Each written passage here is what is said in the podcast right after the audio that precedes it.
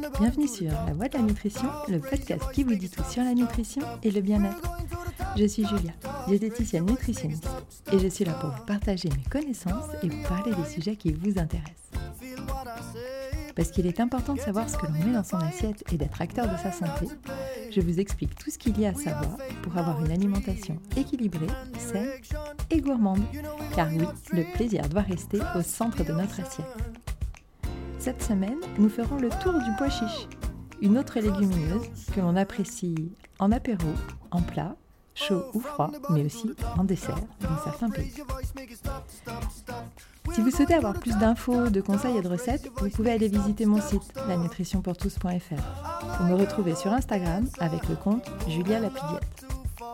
Et si vous avez encore plus de questions ou besoin d'un accompagnement personnalisé sur Lyon ou à distance, n'hésitez pas à me contacter. Mais quoi qu'il arrive, n'oubliez pas que votre santé et votre corps méritent le meilleur. Alors, ne les confiez pas à n'importe qui. Je vous souhaite une bonne écoute. From the bottom to the top, top, top, raise your voice, make it stop, stop, stop. We're going to the top. Ce petit légume sec, qui nécessite toute une année de culture, proviendrait à l'origine du Proche-Orient mais nous en retrouvons des traces bien avant le IXe siècle en Europe.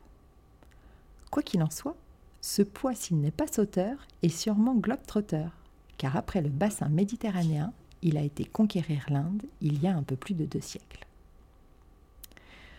Deux types de variétés sont cultivés à travers le monde. Les pois kabouli, gros et de couleur claire, plutôt dans le bassin méditerranéen, et les pois d'Asie, qui sont plus petits et d'une couleur plus sombre, tirant sur le vert ou le brun. Le pois chiche se retrouve dans beaucoup de plats traditionnels dans le monde entier. Connu pour sa richesse en protéines végétales, c'est avant tout un excellent glucide complexe qui apporte de l'énergie, des fibres et beaucoup de micronutriments.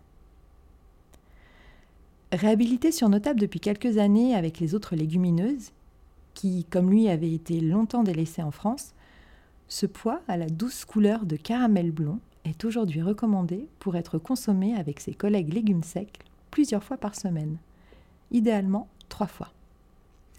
Il aiderait ainsi à un meilleur contrôle de la glycémie et donc du diabète, participerait à la prévention des maladies cardiovasculaires, à la diminution du mauvais cholestérol et à la réduction des risques de certains cancers, notamment le cancer colorectal. Mais comment cette petite plante qui ne paye pas de mine et qui se contente de sols secs et caillouteux peut-elle nous apporter autant côté santé? Eh bien, sa richesse en fibres tout d'abord, qui comme vous le savez maintenant est essentielle dans la satiété et la gestion de la glycémie, mais aussi dans le bon entretien de notre microbiote, notre flore intestinale. Puis ses ressources impressionnantes en micronutriments. Phosphore, fer, cuivre, vitamines du groupe B, dont la B9 ou la folate, zinc, magnésium, potassium, sélénium, manganèse. Si tous ces noms ne vous parlent pas, aucune importance, car eux, ils parlent à votre corps qui en a besoin encore et encore pour fonctionner au top. Alors, rappelez-vous juste que ces poids doivent faire partie de vos menus régulièrement. Seul défaut, car oui, il en a un. Il ne contient pas de gras. Et oui, c'est un défaut. Je suis lassée de lire des... Euh, en plus, il n'est pas gras, comme si c'était un gage de qualité ou d'alimentation saine, healthy et compagnie. Ceux qui ont écouté les épisodes sur les lipides, vous savez. Et pour les autres, s'il vous plaît, arrêtez de diaboliser le gras. Il faut du gras à chaque repas, du gras de bonne qualité bien sûr, mais du gras quand même. Merci d'avance pour votre cerveau et votre système hormonal, entre autres et aussi pour mes nerfs. Les pois chiches, on en trouve sous forme sèche, à faire tremper pour les réhydrater avant cuisson. Ils devront tripler, voire quadrupler de volume. Donc soyez prévoyants et laissez la nuit faire son œuvre. Et si vous les laissez trop longtemps, ils pourront même commencer à renaître de leurs cendres et à germer. Ce qui d'ailleurs booste leur densité nutritionnelle. Donc si cela vous arrive, aucun souci, c'est tout à fait consommable. La cuisson se fera alors entre 45 minutes à l'autocuiseur et 1h30 pour une cuisson en casserole.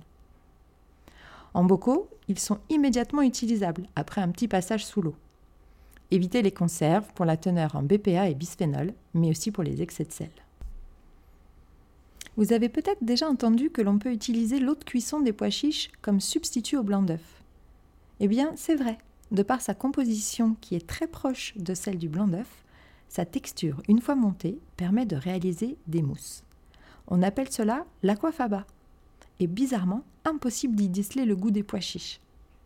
Attention toutefois, en grande quantité, cette eau contient des antinutriments qui peuvent diminuer l'assimilation digestive et entraîner irritation et réactions allergiques.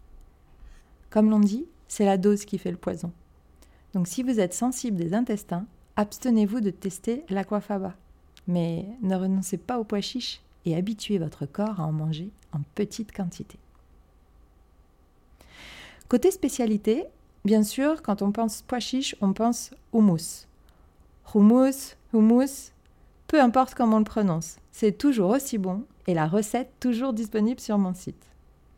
En apéritif, on peut aussi le retrouver grillé avec des épices comme le paprika ou le curry. L'été, j'aime le consommer en salade, froid, avec des échalotes finement émincées, de la coriandre fraîche, de l'huile de sésame et du citron. Ingrédient premier des falafels, il est aussi présent dans les couscous et agrémente joyeusement vos soupes mixées ou non pour l'hiver. En France, il fait le bonheur des Niçois sous forme de farine pour faire la soca ou la panisse, cette sublime galette aux odeurs provençales d'huile d'olive et de thym. Nous avons aussi notre fête du pois chiche et sa confrérie, dans le Var, où un concours est organisé, non pas pour la meilleure soca, mais pour la personne qui, à plat ventre, lancera son pois chiche le plus loin. Peut-être une nouvelle discipline pour les JO 2024 Côté prix, en sec, cela tourne autour de 2-3 euros le kilo. En bocaux, comptez plutôt 4-5 euros le kilo. Bref, pas de quoi défriser votre livret A. Voilà, j'espère comme toujours que vous avez appris des choses dans la construction de votre alimentation santé et plaisir.